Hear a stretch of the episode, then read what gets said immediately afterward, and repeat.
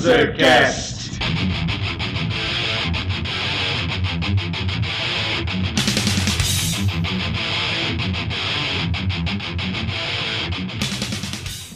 Saudações, mundrucos e esposa ouvindo essa bagaça! Eu sou Felipe Barra e esse é o Panzercast!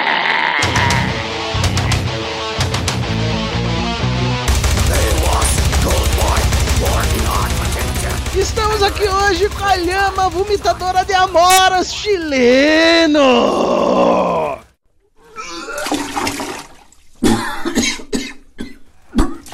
Buenas, Paulo. É, realmente o pessoal tem uma memória muito boa, incrível. E, como sempre, ao meu lado esquerdo está ele, o mal em pessoa, Barbado.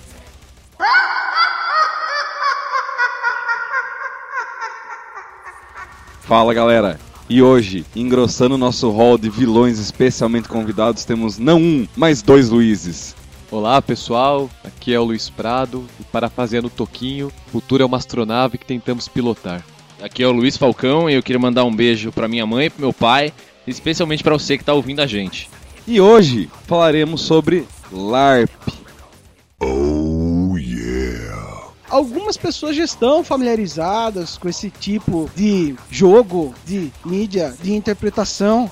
É, muita gente já jogou RPG, já deve ter tido algum contato com o LAP.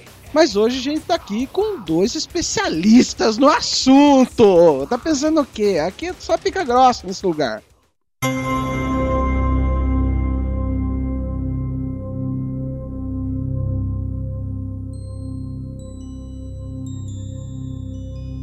E já começando aqui, fazendo umas perguntas para os Luizes, a definição de LARP. O que é o LARP?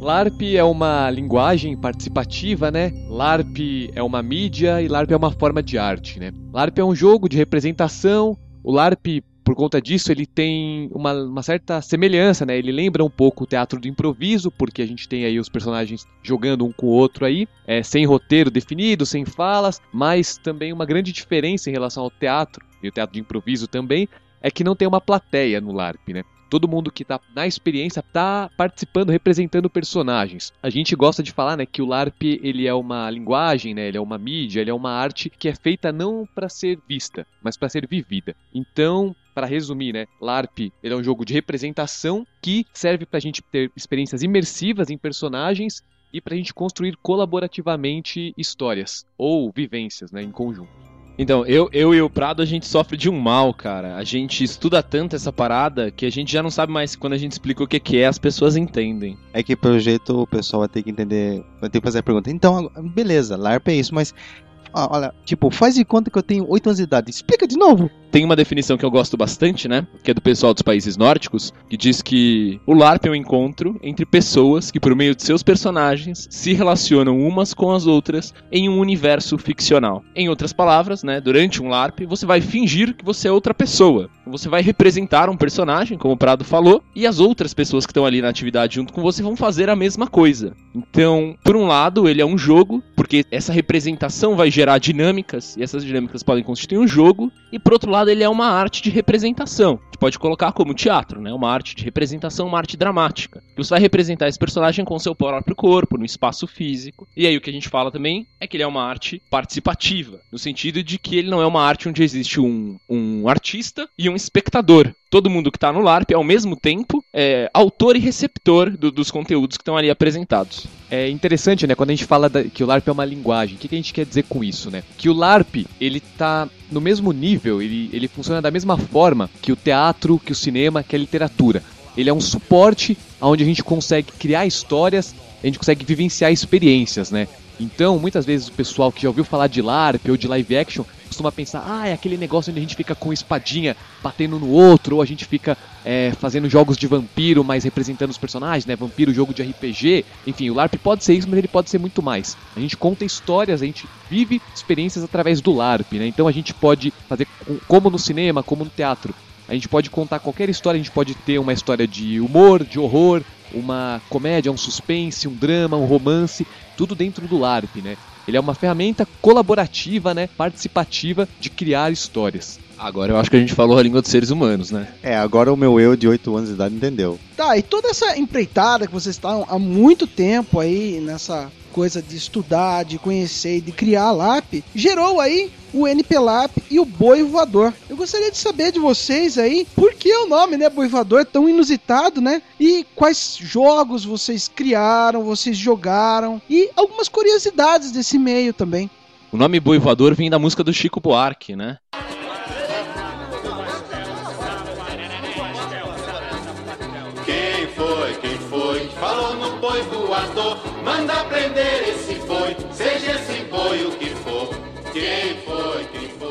Que diz que o boi não pode voar, né? Pega esse boi que revoa. É, enfim, boi voador não pode. Não pode, não pode. E a gente fazia parte de um grupo, eu e os outros dois fundadores do Boi Voador, que é Eric e o Cauê, onde eles diziam pra gente que não podíamos fazer certas coisas. Então a gente fazia LARP, só que algumas coisas não podia fazer. Tinha um jeito de fazer personagem, um jeito de fazer história, e sair desse jeito não podia. A gente ouviu tanto falar que não podia que a gente lembrou da, da música do Boi Voador e decidiu fazer uma experiência, né? Então a gente não cortou relações, não saiu desse grupo que dizia pra gente que não podia, mas a gente resolveu fazer um outro grupo onde a gente ia testar essas coisas. E aí esse grupo foi o Boi Voador. Então em 2011 a gente é, se reuniu e escreveu um projeto para um edital da Secretaria de Cultura é, lá de São Paulo, que é o edital do programa Vai.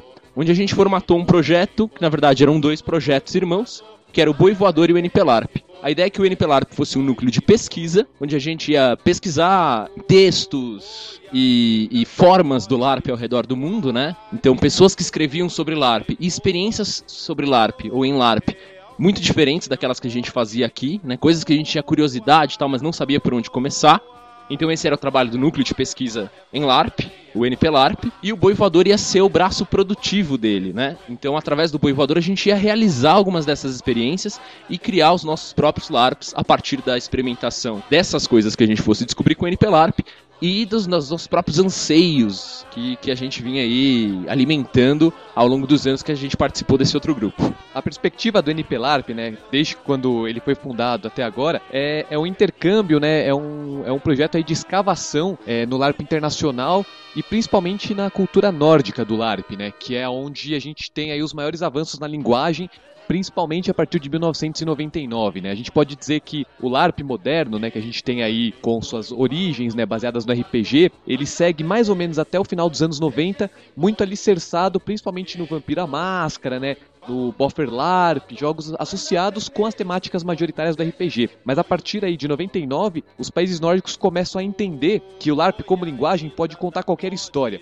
E eles começam a fazer LARPs das mais variadas temáticas, com as mais variadas estruturas, com as mais variadas mecânicas, e a partir disso, eles começam a diversificar a linguagem e tratá-la como arte. Eu acho que uma das coisas mais interessantes que eu vi na palestra de vocês foi aquela coisa dos países nórdicos incitarem o LAP em algumas convenções políticas estrangeiras, como o LARP é, sendo uma forma de dar poder a pessoas que não têm tanto poder, a governos que não têm tanto poder. Isso é uma coisa que eu achei muito interessante.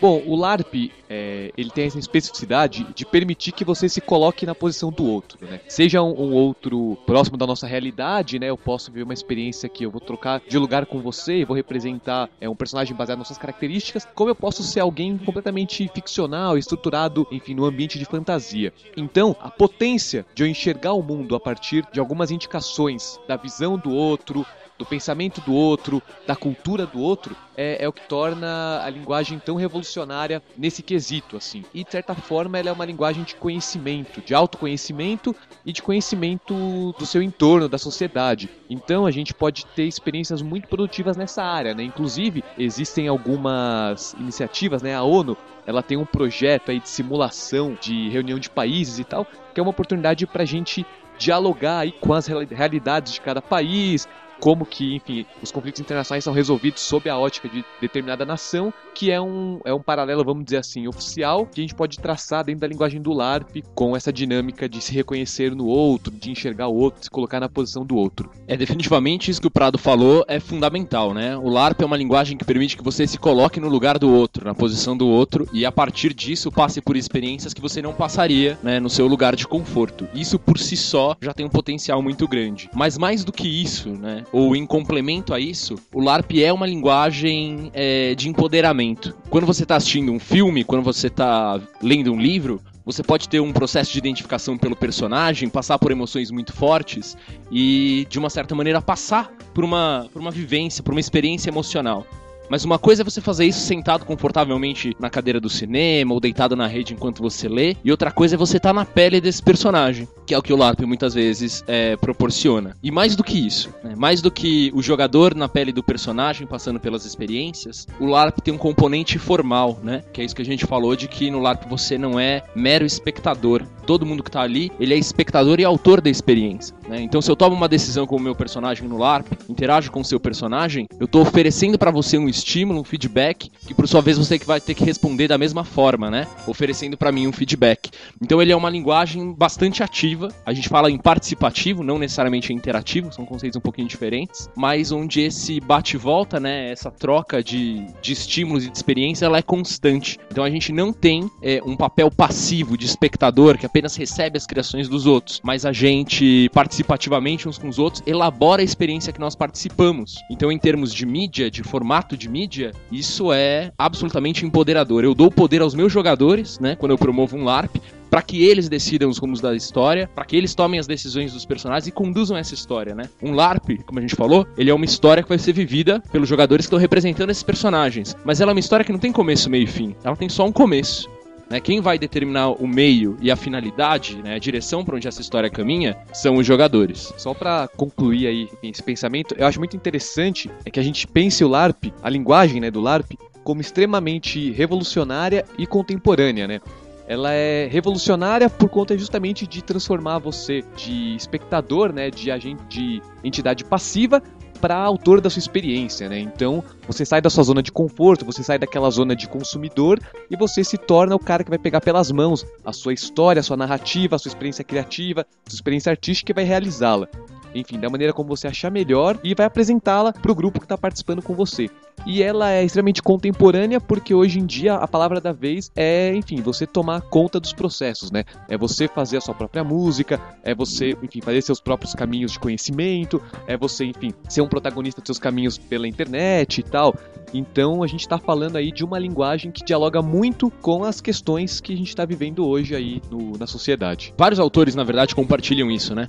O LARP não é faça você mesmo. O LARP é vamos fazer juntos, né? Então algumas pessoas comem esse putz, mas eu vou ter toda essa responsabilidade de construir uma história, de criar um personagem coerente. Não é bem assim, né? Ao contrário de, de outras formas de arte, de expressão, onde a pessoa estuda 10 anos até se tornar um bom bailarino, um bom músico, o LARP tem muito menos de aperfeiçoamento técnico e muito mais de engajamento. Então, se você se engaja na participação do LARP, você é capaz, absolutamente capaz, de, de participar da experiência. Não tem nenhum requisito técnico que demande que você tenha feito anos de um curso superior específico ou de uma escola específica para que você participe. Nada disso. É o que vai medir a, a qualidade dessa sua participação, dessa sua experiência, é o seu engajamento, é o quanto você está disposto a participar. O Gordo tinha mencionado alguma coisa sobre experiências internacionais, né? Aproveitando o ensejo, existe uma cultura muito forte nos países nórdicos. Inclusive, a maior convenção de LARP ocorre nos países nórdicos, que é a Knutspunkt. E esse ano teve um texto que foi publicado lá, né, Falcão? Você pode aproveitar para falar dos, do LARP no mundo e depois falar do seu texto pra gente? Então, o Prado falou, né, do, do LARP nórdico em 99, que ele teve uma, uma virada, né, para uma perspectiva mais artística teve uma publicação muito importante, que é um manifesto que tem só algumas páginas, que é o Manifesto Dogma 99, que ele é de autoria do Eric Fatland e do Lars Vingard, né? O Eric Fatland até hoje é um autor muito importante, né? E um LARP writer, né? Como eles falam, é muito importante. O Lars Vingard já deu uma sumida, mas ambos escreveram juntos esse manifesto, que ele é uma transliteração do Manifesto Dogma 95 do cinema. No cinema ele pretendia criar restrições para fazer uma arte cinematográfica, então o pessoal pegou esses dogmas do Dogma 95 e adaptou eles para a realidade do LARP LARP, no sentido também de estimular a linguagem para o seu potencial artístico. É só para a gente ir para um terreno mais, mais imagético, né, para a gente sair do, da abstração, né. A gente tinha na época do, do Dogma 99, né, a cena do, do LARP nórdico dominada por LARPs de vampiro, né, baseados no RPG do Vampiro à Máscara, por LARPs de fantasia medieval, onde a gente tinha é, histórias onde os, os participantes representavam cavaleiros, magos, é, lutavam com espadas de espuma, enfim, um cenário predominantemente com temas de RPG, de fantasia, né? E quando vem o Dogma 99, a perspectiva é liberar o LARP, é assim que o, o manifesto, ele é, ele é intitulado, né? O Manifesto pela Liberação, Libertação do LARP. A perspectiva do Dogma 99 era apresentar o LARP como linguagem, dissociar desses temas é, associados ao RPG. Então ele vem falando sobre uma série de restrições que o LARP precisaria ter para se livrar desses gêneros que eles chamam de mainstream, né? Então eles vão falando o qual é a essência do LARP, essa definição que o Luiz Falcão falou, que o LARP ele é um encontro de pessoas que interagem através de personagens no mundo ficcional, é o que o Dogma 99 coloca como a essência do LARP, né? O LARP não é espadas de espuma, o LARP não é mecânicas de, ah, como eu decido se eu ganhei de você numa batalha, ou se eu consigo conquistar ou não o amor daquela menina. Não, o LARP são pessoas representando personagens numa história, num universo ficcional. Tudo mais são acessórios que podem ajudar algumas experiências de LARP, mas que não podem ser entendidas como LARP. São o que ele chama de corrupções do, do LARP mainstream. E a partir desse Dogma 99, é, surgem outros manifestos, né? Outras, outras reflexões sobre o LARP lá nos países nórdicos, e a gente tem esse desenvolvimento da linguagem tanto através da teoria como através da prática, né, com realização de LARPs que começam a experimentar sobre isso. Então, só para dar um exemplo, o primeiro LARP que é feito baseado no texto Dogma 99 é um LARP chamado 13 à mesa, que ele é muito simples na sua preparação. Ele é um jogo para 13 pessoas que elas estão em volta de uma mesa participando de uma refeição em família. E cada jogador ele recebe apenas o nome do seu personagem e a posição que ele ocupa na família. Quem é, se ele é o pai, se ele é o avô, se ele é a tia, se ele é a irmã mais velha, se ele é o sobrinho. E o jogo se desenvolve nessa refeição em família. É um LARP baseado no filme Festa de Família, que, enfim, é o primeiro filme é, do Dogma 95, e a perspectiva era essa. É um jogo que não possui mecânicas, né, para resolver conflitos, ele é um jogo que não estimula a violência, como os LARPs até então estimulavam, ele é um jogo que não usa espadas de espuma, né, que uma, era uma característica que incomodava muito, né, o, o Lars Wingard e o Eric Fatland, na hora que eles escreveram o manifesto. Então a proposta era, era essa. E aí surgiram vários jogos que começaram a trabalhar também, saindo desses temas da fantasia, saindo desse uso de elementos que não necessariamente compõem o LARP e indo para, enfim, experiências em outros campos. O Dogma 99 ele atacava algumas das principais características do LARP mais convencional, né? Então Prado narrou agora como é que foi o primeiro LARP do Dogma 99. Para quem não conhece, não tá habituado com LARP, não entende né, o que isso significa. Então, narrando assim, é, superficialmente, um LARP convencional, né, da década de 90, esse LARP era estruturado principalmente com personagens que eles eram criados ou pelos jogadores ou dados para os jogadores e com personagens bem estruturados, que tinham uma história, tinham passados, tinham objetivos. Então, quando você remove isso do, do, do personagem, dá apenas um nome, uma posição numa hierarquia, quem que precisa preencher isso é o jogador. E são jogadores em conjunto, porque eles não vão poder combinar isso antes. Eles vão ter que inventar todas essas coisas durante o jogo. Uma das coisas que ele ataca aí a princípio é essa unidade do personagem, que é dado prontinho pro jogador interpretá-lo. No Dogma 99, ou melhor, nessa proposta do Dogma 99, o jogador já é convidado aí a ser co-criador de uma maneira mais intensa do LARP. E o interessante que você está falando, a hierarquia pode mudar. De repente, uma pessoa mais nova pode ser o avô e, por exemplo, o pai dessa mesma pessoa pode ser o filho. Qual vai ser a interação entre eles, né? Essa jogada realmente de um viver a experiência do outro, de repente, é que é muito interessante no LARP. E no 13 a mesa, né, como em várias outras experiências que a gente conhece, né, todas essas relações de poder e de dominância, e elas são dinâmicas, orgânicas, estão em plena transformação e vão ser estipuladas e transformadas durante o jogo, né? Elas não são dadas necessariamente é, numa etapa anterior, né, como é o caso de vários desses LARPs que eram feitos na década de 90. A década de 90 também tinha muitos jogos baseados em RPGs de mesa, né? Os RPGs tipo D&D, Vampire, onde você tem uma ficha de personagem com estatísticas. E aí quando essas estatísticas da ficha de personagem iam pro LARP, elas demandavam que uh, o plano ficcional, né, o enredo, fosse interrompido para que alguém mediasse o uso dessas estatísticas. Então é uma coisa que o Dogma 99 também repudia, né? Essas é, que ele vai chamar de mecânicas para simulação, né? Então, se o meu personagem de vampiro ele tem um poder de dominação mental, quando eu vou usá-lo, eu chamo um, um organizador falo assim: ó, vou usar o meu poder no outro cara. Então a gente para de representar nossos personagens e entra na chave do jogador, interrompe a narrativa. Ou então, no caso da, da espada de espuma, né? Uma, uma das, das cláusulas lá, né? Dos itens do Dogma 99 é que nenhum item pode simular outro item. Tudo que está lá é o que está lá. Então uma espada de espuma não pode ser uma espada, né? E uma, sei lá, uma chave não pode ser uma arma de fogo. É, duas outras coisas são relevantes que acho que vale a pena dizer, né? O Dogma 99 proíbe o que ele chama de ação superficial, né? Que são tipo explosões, correrias, violência gratuita. Não, então nada disso pode do Dogma 99. A ideia é que não importa a coerência que isso vai ter pra história, tem um jogador por trás da história e ele definiu junto com os outros jogadores que esse tipo de narrativa não vai fazer parte da experiência. Então é um dos preceitos do Dogma 99. E outro que é muito relevante é que os LARPs precisariam ser assinados. Então quem inventou o LARP precisa dizer fui eu, escreveu o nome dele lá. Então, por exemplo, ouça no volume máximo um LARP de Luiz Prado, que não é um LARP do Dogma 99, ah, o aqui do, do Brasil da, dos anos 2010, né? É, e antes disso, antes do Dogma 99, era muito comum que o LARP não, não tivesse atribuição, né? Então era um LARP de vampiro, era um LARP de vampiro. Ninguém se responsabilizava pelas escolhas, pelas decisões e pelas sugestões que tinham sido dadas aos jogadores. Era uma coisa meio sem critério. Na opinião aí dos escritores, isso contribuía para que não houvesse crítica e reflexão. Só pra elucidar uma coisa aqui. A partir do Dogma 99, a gente eh, eh, referenciou o Dogma 95, né? Dogma 95 foi um, um movimento nórdico também do cinema.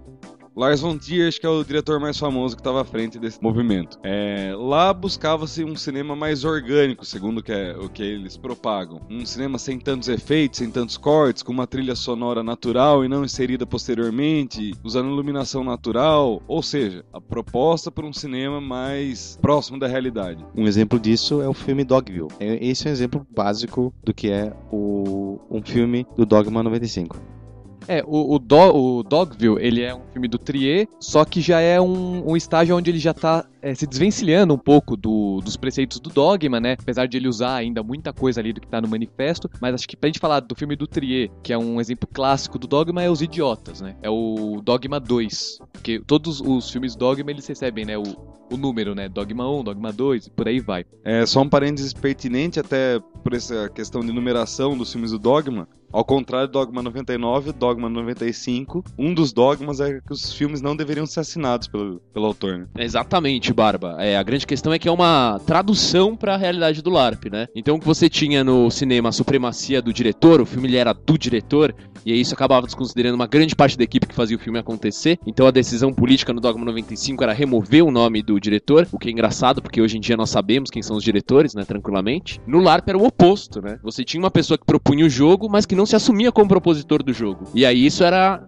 dificultava a crítica, como eu já falei. A comunidade de produtores e participantes de LARP dos países nórdicos discutia muito pela internet, né, por fóruns e tal. E, enfim, era muito comum essa, essa discussão de ah, o que é o LARP, para onde vai, que tipos de LARP podem ser feitos. E o Dogma 99, ele surge nesse contexto. Ele é um texto feito para a comunidade LARPer é, dos países nórdicos, né? E a gente tá falando muito dele aqui porque ele, ele foi muito importante pra gente aqui no NP LARP no Boi Voador, mas ele não foi o único manifesto. Ele deu início aí ao que os nórdicos costumam chamar de era de manifestos. E aí várias pessoas começaram a criar manifestos falando, enfim, sobre a maneira que eles achavam que o LARP deveria ser feito, né? Um outro manifesto aí que algumas pessoas que começam a pesquisar um pouco sobre LARP acabam topando uma hora ou outra, é o manifesto da escola de Turku, que é um manifesto que fala sobre como os jogadores devem vivenciar a experiência do LARP, né? Falando que o LARP deve ser uma experiência onde você faz um processo de imersão no personagem, onde você, enfim, tenta ao máximo possível ser aquela outra pessoa, um pouco na perspectiva do que o Gordo falou, assim. Ele é muito famoso porque ele tem um trecho que ele fala que se você, é, por conta do seu personagem, precisar passar o LARP inteiro trancado dentro de um armário, você tem que passar. Então é um pouco nessa perspectiva, assim, o Dogma 99 é muito importante, mas ele está inserido dentro de um contexto de reflexões sobre o LARP que desenvolveram a cena a partir de 99. Essa era dos manifestos ela deu início a um período de grande desenvolvimento do LARP na sua potencialidade artística e como linguagem. Né? Ela inaugura, ou faz parte da inauguração, né, do pensamento nórdico sobre o LARP, né, da, da cena do LARP nórdico, que vai dar origem ao que a gente chama hoje de LARP nórdico, que é uma diferenciação do LARP que se faz no resto do mundo. É, e da mesma forma que o Dogma 95 ele responde é, a maneira como o cinema hollywoodiano, enfim, trata a linguagem, o Dogma 99 ele vem responder a cena daquela época de LARP, né, propondo uma nova maneira de fazer LARP que, segundo eles, libertariam a linguagem. Em suma, os dois dogmas, eles são contra a indústria Eu acho que não dá pra dizer que havia uma indústria, né, do LARP nórdico, mas havia um mainstream, né, um LARP convencional que era executado. Nesse sentido, sim, eles são muito próximos. né? Que é- e isso é importante, né? E era tido como é, o único LARP. Da mesma forma como muitas pessoas pensam que o único cinema que vale é o cinema hollywoodiano, da superprodução, enfim, com efeitos especiais, com grandes investimentos, naquela época a cena nórdica pensava, né, ou pelo menos a maior parte das pessoas pensava que LARP era LARP que tinha os temas ligados ao RPG, a produção envolvendo combates, violência, armas de espuma, uso de objetos para substituir, enfim, objetos que da vida real. Então, é uma lata de refrigerante estava substituindo um cálice, enfim, do século XVIII.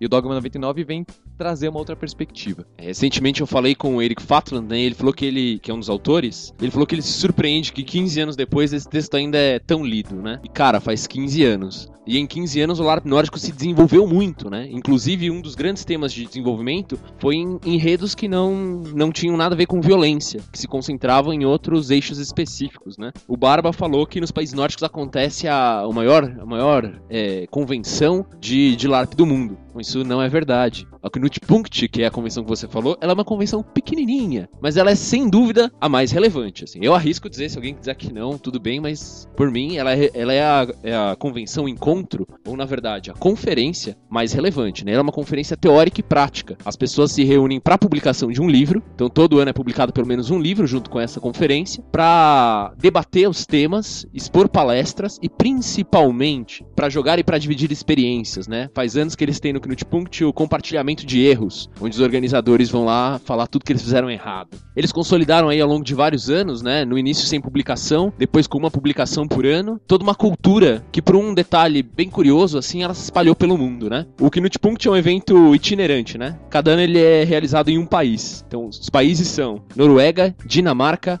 Finlândia e Suécia. E em cada um desses países fala-se uma língua, né? Na Suécia se fala sueco, na Finlândia se fala finlandês. E três delas são bem parecidas. E eles conseguiriam até se comunicar, mais ou menos como a gente se comunica falantes de português com falantes de espanhol. Mas finlandês não. Finlandês é uma língua que não se parece com nada e ninguém entende. Então eles adotaram uma língua aí que os países falavam sem muita dificuldade, que é o inglês, que é uma língua comumente falada no mundo inteiro. Então os escritos, né, o legado teórico e, e a memória do Ela se espalhou pelo mundo rapidamente. E embora seja sediada nos países nórdicos, ela se tornou uma conferência internacional, com representantes de muitos países, né? Em 2009, a gente tem um colega que foi pro Knutpunkt, que é o Wagner Louis Schmidt, que hoje faz doutorado no Japão sobre RPG, e ele falou que tinha 12 países participantes. O maior encontro de LARP é provavelmente é um desses LARPs de batalha campal gigantescos que duram dias, que são realizados na, na Europa, na França ou na Alemanha. Então tem o Conquest, tem é, Conquest of Mythoria, tem um outro também que é o Bricolini, a Batalha de Bricolini. São LARPs gigantescos com milhares, acho que já chegou até a dez- uma dezena de, de milhares, sei lá, de pessoas participando. Então esses são os maiores encontros de LARP. Agora, eu não sei o quanto que eles são relevantes para uma cena internacional para o desenvolvimento da linguagem, mas eles são tradicionais, as pessoas realmente vão. É, na contramão disso, né, o Knutpunkt, ele incentivou muitas outras convenções pelo mundo. Então hoje nos Estados Unidos, você tem com uma certa influência do Knutpunkt a WeirdCon, que inclusive já tem feito, acho que há quatro anos, uma publicação também do evento, baseada nos moldes das publicações do Knutpunkt. É, na França, por exemplo, você tem o Genialis. Na Itália, você tem o LARP Symposium. Na República Tcheca, você tem o LARP Weekend. E por aí vai, né? Tem uma série de outras conferências focadas no debate da linguagem começam a surgir a partir da experiência do Knutpunkt. Só é interessante a gente, enfim, destacar aqui que, apesar da cena nórdica ser uma das mais interessantes, mais diversificadas, ela não é a maior, né? A gente não tá falando aqui que o maior número de praticantes de LARP do mundo é, praticam, enfim, o, o LARP nórdico ou o LARP de inspiração nórdica, né? O LARP predominante no mundo é, enfim, é o Boffer LARP, é o LARP aí que tem essas, é, é, essas origens aí na fantasia medieval e tal. Mas com certeza, onde a gente tem mais experimentação, mais, diversidade, mais diversidade, é nessa cena do LARP nórdico, ou inspirada pelo LARP nórdico. E no Brasil? Além do pessoal de Sorocaba daqui do Taberna e na Casa do Falcão, o que mais tem no, no Brasil? Cara, tem bastante LARP no Brasil. É, inclusive, isso foi tema do artigo que eu publiquei esse ano num livro do Knutpunkt, que é o. Eu não vou arriscar falar em inglês, porque minha pronúncia de inglês é um pouco detestável. Que é o Novos Sabores do LARP Brasileiro, que fala um pouco da história do LARP no Brasil. Tem no, LARP Symposium, eles fizeram uma publicação, a primeira publicação do LARP Symposium lá na Itália, chamava LARP Graffiti. Esse grafite aí fazia referência às pinturas rupestres. Lá eles disseram assim: nós vivemos a pré-história do LARP, e, na Itália, né? E é hora de construirmos a história do LARP. E é um pouco a situação que a gente vive no Brasil hoje, né? Não há documentação, ou não há muita documentação sobre a história do LARP no Brasil. Mas nesse artigo pro Knutpunkt eu, eu pretendi fazer um pouco desse resgate baseado muito mais em depoimentos né, e em pesquisas informais do que em documentação específica que existisse a respeito. O LARP ele vem com certeza, assim, né, com, com grande dose de certeza, 2% de, de, de erro aí, percentual, para mais ou para menos, do RPG de vampiro, né? Então, a, os primeiros relatos que, que eu achei foi em 1992, antes mesmo do Vampire, né, do, do livro de RPG Vampire ser publicado no Brasil, em Belo Horizonte. Mas oficialmente, a data oficial é 1994, quando o Mark Henhagen, o autor do Vampiro à Máscara, vem para uma convenção de RPG no Brasil e ele é, mestra, narra, sei lá, organiza o primeiro LARP de, de vampiro brasileiro. Ele faz isso em São Paulo e faz isso em Curitiba também. E a partir daí o LARP de vampiro cresce vertiginosamente. A gente estava até falando lá fora antes de entrar para gravar o podcast que é um fenômeno isso. Toda a cidade tinha LARP de vampiro, assim. E eram LARPs gigantescos. Eu ouvi falar de LARPs aqui em São Paulo do são Paulo by Night, que era um projeto da época lá do, da década de 90, que tinha 300, 400 pessoas num LARP só. Isso em São Paulo, né? Fora os outros grupos de LARP que tinham praticantes na cidade. Você tinha em toda a capital um grupo de LARP de vampiro e em muitas cidades de interior. É, esse negócio de cidade interior, nós vivemos em uma, uma cidade não tão pequena, assim, tem parte de hoje 600 mil habitantes, e sempre teve live de vampiro, mas eu tenho notícia até de cidade aqui ao redor de Sorocaba, Boituva, que hoje conta com 48 mil habitantes, e tinha live de vampiro. Tinha um, tinha um live considerável, tinha quase 50 pessoas, talvez mais, regulares. E esse era um fenômeno nacional, assim, né? Então se espalhou por capitais e cidades de interior tinha um grande projeto nos anos 90, né, que era o One World by Night, que era um projeto da editora que publicava o Vampiro para criar um LARP que fosse conectado no mundo inteiro. Então, o príncipe de, de Nova York, ele podia, se o jogador viesse para São Paulo, participar no LARP de São Paulo, então as histórias eram interligadas, né? Esse sistema acabou entrando em crise e o One World by Night, o Brasil by Night, acabaram se desestruturando com o tempo. Mas é, essa grande popularidade dos LARPs de vampiro também deu origem a uma série de outros LARPs, né, com outras temáticas. Então, Matrix, Cyberpunk, é, temáticas detestivescas, também de outros é, títulos de RPG, Castelo Falkenstein, também se tornaram populares no Brasil. E paralelamente a esses LARPs, que são o que a gente chama de LARPs de campanha, né, que a história continua ao longo dos meses, com os mesmos jogadores, a gente tinha os LARPs one shot, né, de uma tacada só, que eles se desenvolveram muito em eventos de RPG. Então a pessoa propunha um LARP para aquele evento, tinha início, meio e fim. É, ficou muito famoso aqui em, é, lá em São Paulo, né, na verdade, o LARP de Carmen Sandiego, que é Megacorp fez durante 10 anos. Então a cada RPG ela fazia um LARP one shot de Carmen Sandiego. Era um LARP folclórico, né? E nos nas convenções de RPG também é, começou a se disseminar o, o, que o pessoal chama lá fora de freeform, que é um LARP que ele é menos estruturado em regras, né? Então ele não tem regras rígidas como os LARPs de vampiro, que tem disciplinas, poderes, né? Então ele tem uma forma livre, que são histórias é, avulsas quaisquer, né? Que a pessoa cria e joga esse LARP. Então escolhe um cenário, cria os personagens. No LARP de convenção né? É muito comum que o personagem venha pronto. E quem se especializou nesse tipo de LARP foi a Confraria das Ideias em São Paulo, um dos mais relevantes grupos que fazem LARP no Brasil, né? Tem uma tradição aí potente, tá? Uma referência aí na, no país. A confraria começou fazendo LARPs em bibliotecas, né, nesse estilo é, freeform, e em 2000 ela se associou a um, um, dos primeiros grupos de boffer, que o boffer é o combate com armas acolchoadas, né, então as famosas espadinhas de espuma, e a confraria junto com o Graal em 2000, 2001, 2002, se eu não me engano, é, organizou o primeiro LARP do Graal, foi, ficou muito conhecido, é famoso, a maioria das pessoas do, do meio do RPG do LARP já ouviram falar, que foi o primeiro é, grupo de boffer LARP do Brasil, né, em São Paulo, ou um dos primeiros, né, porque existem outros grupos por aí também, mais ou menos da mesma época. E eles é, alugavam um sítio no final de semana, viajavam todos para lá e jogavam durante o final de semana. Modelo desse LARP também é um modelo americano, né? Assim como o LARP de vampiro. Então, o Boffer LARP e o Vampire LARP são modelos americanos. A gente teve aqui, né, nos anos 90 até os anos 2000, um desenvolvimento é, tímido de um LARP brasileiro, assim, que seria mais esse LARP é, de convenções e tal. E a Confraria ficou algum tempo fazendo pelo LARP do Graal, saiu do LARP do Graal, mas o LARP do Graal continuou. Continuou durante algum tempo, depois acabou fechando, né? Mas deu origem a outros grupos, o Graal RJ, o Graal MG, né, nos respectivos estados, que são grupos aí que existem até hoje, tem um, um certo número de jogadores. O Graal MG acho que já tem sete anos, Rio de Janeiro também tem, tem um bom número aí de, de anos nas costas, né? Então são grupos que são ativos até hoje e o Boffer LARP foi crescendo também no Brasil e hoje cresce bastante. Tem muitos grupos que praticam swordplay, né? Que são os esportes e as modalidades com, com espadas geralmente boffer, né, espadas de espuma, e muitos desses grupos de swordplay estão também experimentando o LARP. É, destaque também um grupo de Salvador, que é o Batalha Cênica Salvador, que além de ser um grupo de boffer, ele também tem experiências, né, faz é, intercâmbios com o LARP nórdico e as pesquisas que a gente faz aqui no, no NP LARP no Boi Voador. Em 2005, a Confraria das Ideias, lá de São Paulo, ela aprova um projeto pelo VAI, e para dar um curso de LARP junto a um curso de magistério numa escola pública da Zona Norte. Em 2006, ele, eles repetem essa parceria com o VAI, é quando eu vou fazer o curso da Confraria das 10, eu já fazia LARP antes, mas o curso da Confraria me abriu um universo de possibilidades imenso, né? E no ano seguinte, 2007, a Confraria passa a ser contratada pelas bibliotecas públicas de São Paulo para fazer é, eventos nas bibliotecas, né? Então no início cursos que acabavam com LARPs e depois LARPs propriamente ditos. Dos eventos mais tradicionais hoje lá em São Paulo é o LARP na Viriato Correia, que acontece nas madrugadas de sexta para sábado na biblioteca três vezes por ano, sempre com uma temática de literatura fantástica. Essa fase aí da Confraria das Ideias, né, junto com algumas outras iniciativas, como por exemplo da Megacorp, que também entrou em parceria com a prefeitura em algumas vezes, ou por exemplo com o MASP, né, a Megacorp realizou um LARP no Museu de Arte de São Paulo, ela marca um, um momento importante do LARP brasileiro que eu vou identificar no artigo como a segunda onda do LARP brasileiro, né, que é quando o LARP é reconhecido como uma prática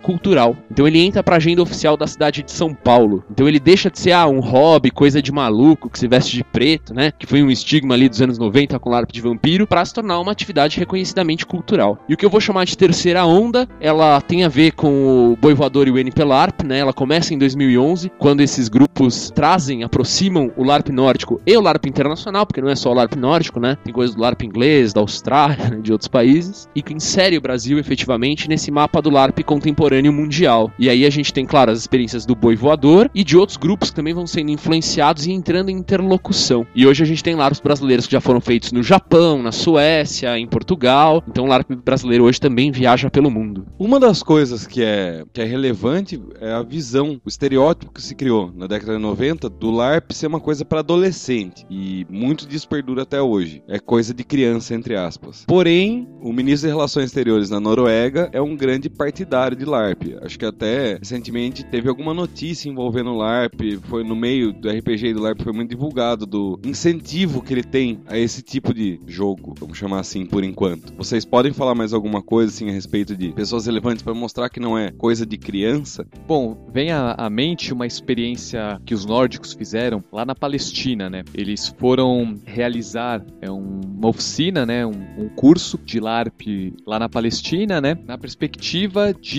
capacitar é, os próprios palestinos a, a, fazer LARPs, né? Baseado na experiência acumulada dos países nórdicos, né? Eles realizaram um LARP que era, era uma temática de um casamento que ocorria lá na região e depois disso, enfim, a partir dessa experiência, lá nos países nórdicos eles realizaram uma coprodução Palestina-Finlândia de um LARP chamado Halatissar, que a tradução é Estado de Sítio. Ele é um LARP que se passava numa Finlândia alternativa, né? Uma Finlândia que tinha muita semelhança com as características geopolíticas da Palestina. E a experiência, enfim, se passava numa universidade, tinham alguns jogadores que representavam estudantes, outros que representavam a comunidade de jornalistas que estavam ali documentando a situação que era uma entrevista coletiva com uma autoridade lá e lidava com uma série de questões que a Palestina vive atualmente, na perspectiva de fazer com que os nórdicos conseguissem se colocar na pele, né, dos palestinos, conseguissem refletir sobre a situação da Palestina, mas isso que é o mais interessante, mas não é, representando palestinos, mas fazendo uma transferência da situação para uma realidade da Finlândia, né, partindo de um ponto da história da Finlândia, indo para uma realidade alternativa que fizesse com que eles se sentissem na pele dos palestinos. Então, era uma Finlândia que havia sido é, é, dominada por um dos grupos locais, né, um dos grupos originais lá da, da ilha e que, enfim, havia subjugado outros grupos, numa situação muito próxima do que acontece ali no Oriente Médio. O Peter Carson, né, que é um um produtor que a gente acompanha lá da- dos países nórdicos, ele escreve uma documentação muito fascinante assim a respeito do, desse jogo, né? Aliás, existe um grande material de documentação a respeito do, do estado de sítio. E então, ele comenta que foi uma, uma sensação geral dos jogadores. Ele diz que na Finlândia as pessoas têm uma resistência a símbolos nacionais, porque em geral eles estão associados a partidos de direita, fascistas e tal. Durante o LARP, alguns jogadores entenderam o que faz nessas comunidades como a Palestina as pessoas terem apego a símbolos nacionais. Então é, é interessante como ele consegue, o LARP consegue colocar as pessoas em outra ótica, em outro ponto de vista, para enxergar a realidade de uma maneira diferente. É, é diferente você entrar num, num- num mundo de fantasia, onde esses problemas são todos é, abstratos e distantes da realidade, né? Eles conseguiram criar no Halat Hissar é, uma realidade muito crível, verossímil. E aí essas pessoas dentro da universidade tinham que lidar com problemas que na Finlândia podem não ser problemas reais, mas que são problemas reais em outro país. E a partir daí fazer com que populações inteiras é, se solidarizem da, da situação e das condições de outras populações. Uma outra experiência que eu acho que vale a pena comentar é um LARP da República Tcheca que chama Project System. É, ele é um LARP de distopia totalitária, né, que é um tema bastante recorrente, na verdade, é, em LARPs internacionais e nacionais também, de uma certa maneira. Né? Mas o Project System, o material de divulgação dele diz assim. E vamos lembrar que a República Tcheca ela vivia sob uma ditadura até pouco tempo atrás, né? O material de divulgação deles diz: Todos nós sabemos que totalitarismo é uma coisa ruim, mas nós sabemos por quê? Aí fala: Project System pretende te colocar em uma situação, você vai entender como que nós chegamos a essa conclusão. E a ideia é justamente fazer com que as novas gerações que não passaram pela experiência da ditadura lá entendam o que significa o totalitarismo. E isso em uma época, né, em que em várias partes da Europa é, ressurgem aí ideias e partidos fascistas ganhando cada vez mais poder. Inclusive tem um documentário que foi realizado a partir desse Project System que se chama Cinco Regras, tá rodando aí o mundo em festivais.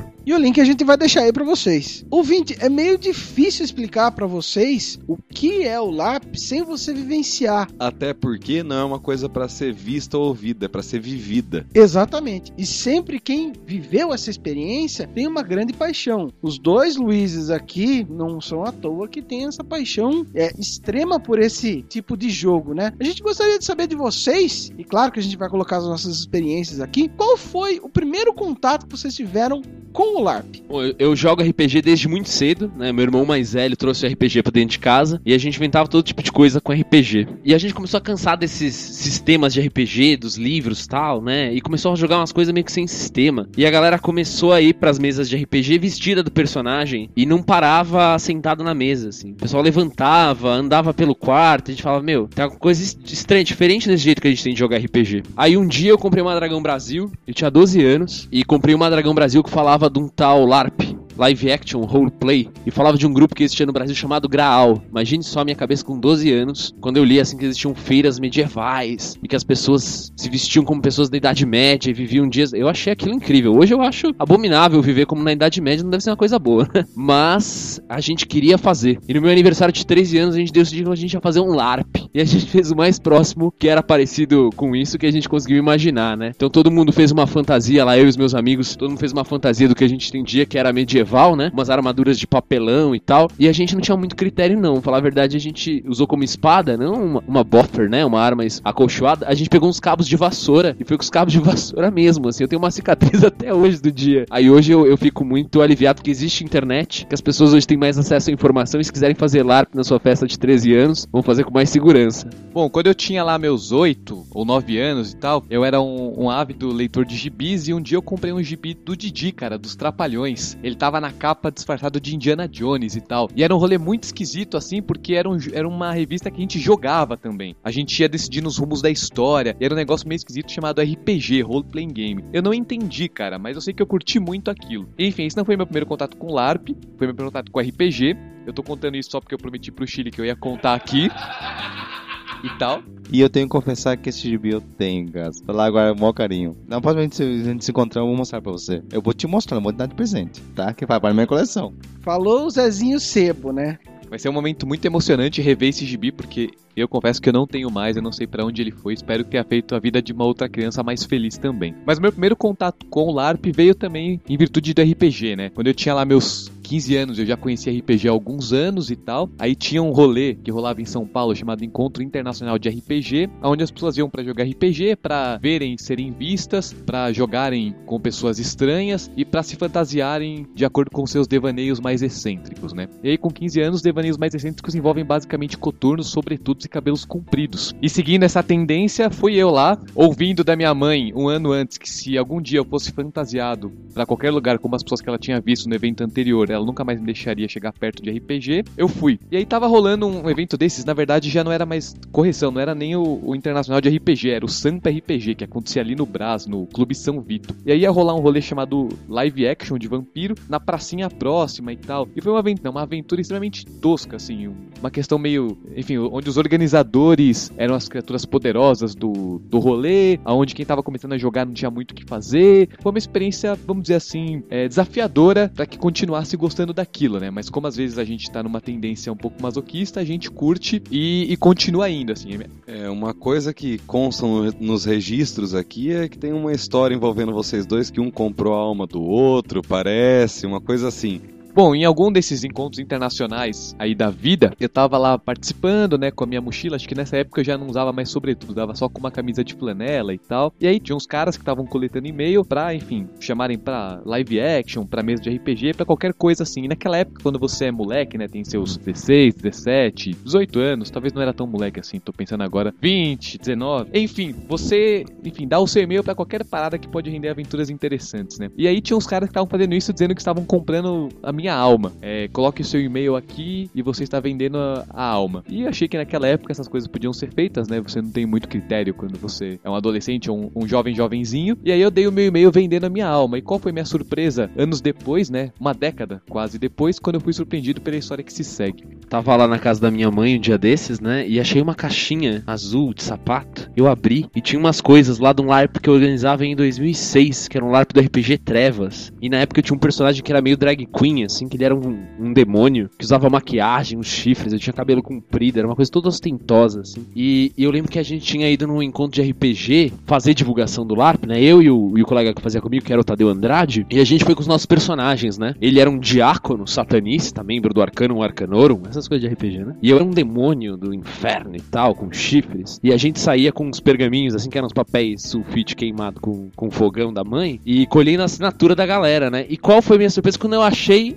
as assinaturas da galera, assim, as assinaturas com os e-mails, pra gente fazer o mailing que a gente nunca fez, né, na época. E aí eu tô olhando lá, pô, que legal, né, cara? Vamos ver de quem que a gente compra a alma. E tinha uma assinatura lá, Luiz Prado, no e-mail, Smell Like RPGista. Eu falei, não é possível, velho. Tem um camarada, Luiz Prado, que faz LARP comigo hoje em dia, tá no Boi Voador, no NP LARP, tipo, parceirão. Aí, para vezes que eu contei pro LARP, o Prado, eu perguntei, cara, qual era o teu e-mail quando você tinha uns 17, 18 anos? smells.like.rpgista.ig.com.br Fiquei tantos anos aí tentando achar um parceiro pra fazer isso. E apareceu o Prado aí, já tá comigo há alguns anos tal. Não é à toa, né? Ele vendeu a alma dele pra mim.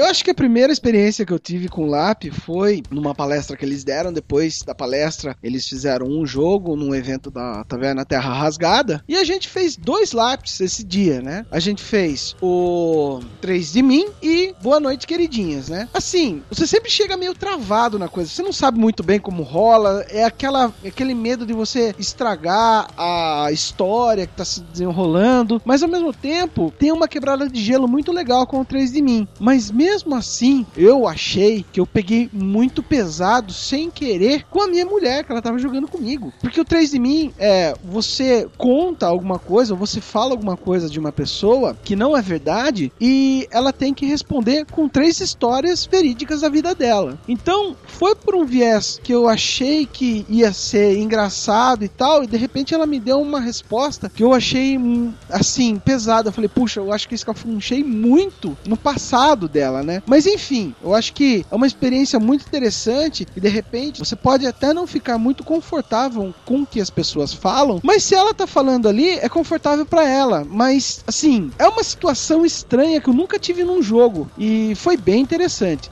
Agora, o segundo, pra mim, foi o mais doentio que eu já joguei na minha vida, que foi Boa Noite, Queridinhas. Que é, eu fui o principal personagem, né? Eu optei por ser um serial killer e as pessoas ao meu redor eram as coisas que eu amava e eu teria que uma hora ou outra matá-las. E muita gente pesando em cima e aqueles valores que as pessoas agregaram ao seu personagem, você começa a tomar gosto e ao mesmo tempo todo mundo te abordando, falando: "Não, você não me mate, não, não me mate". E que me chamou muito a atenção, que me deixava até sem argumento, era muito não só a parte de argumentação dos jogadores, mas sim de expressão corporal, principalmente do Prado. Eu fiquei muito incomodado com as expressões que ele tinha longe de mim. Me, me desconcertava, me desconcertava não porque eu tava não por falar, não, eu sou cabaço o cara tá super master aí, mas me incomodava pelo enredo da história. Foi uma experiência muito interessante, foi desgastante.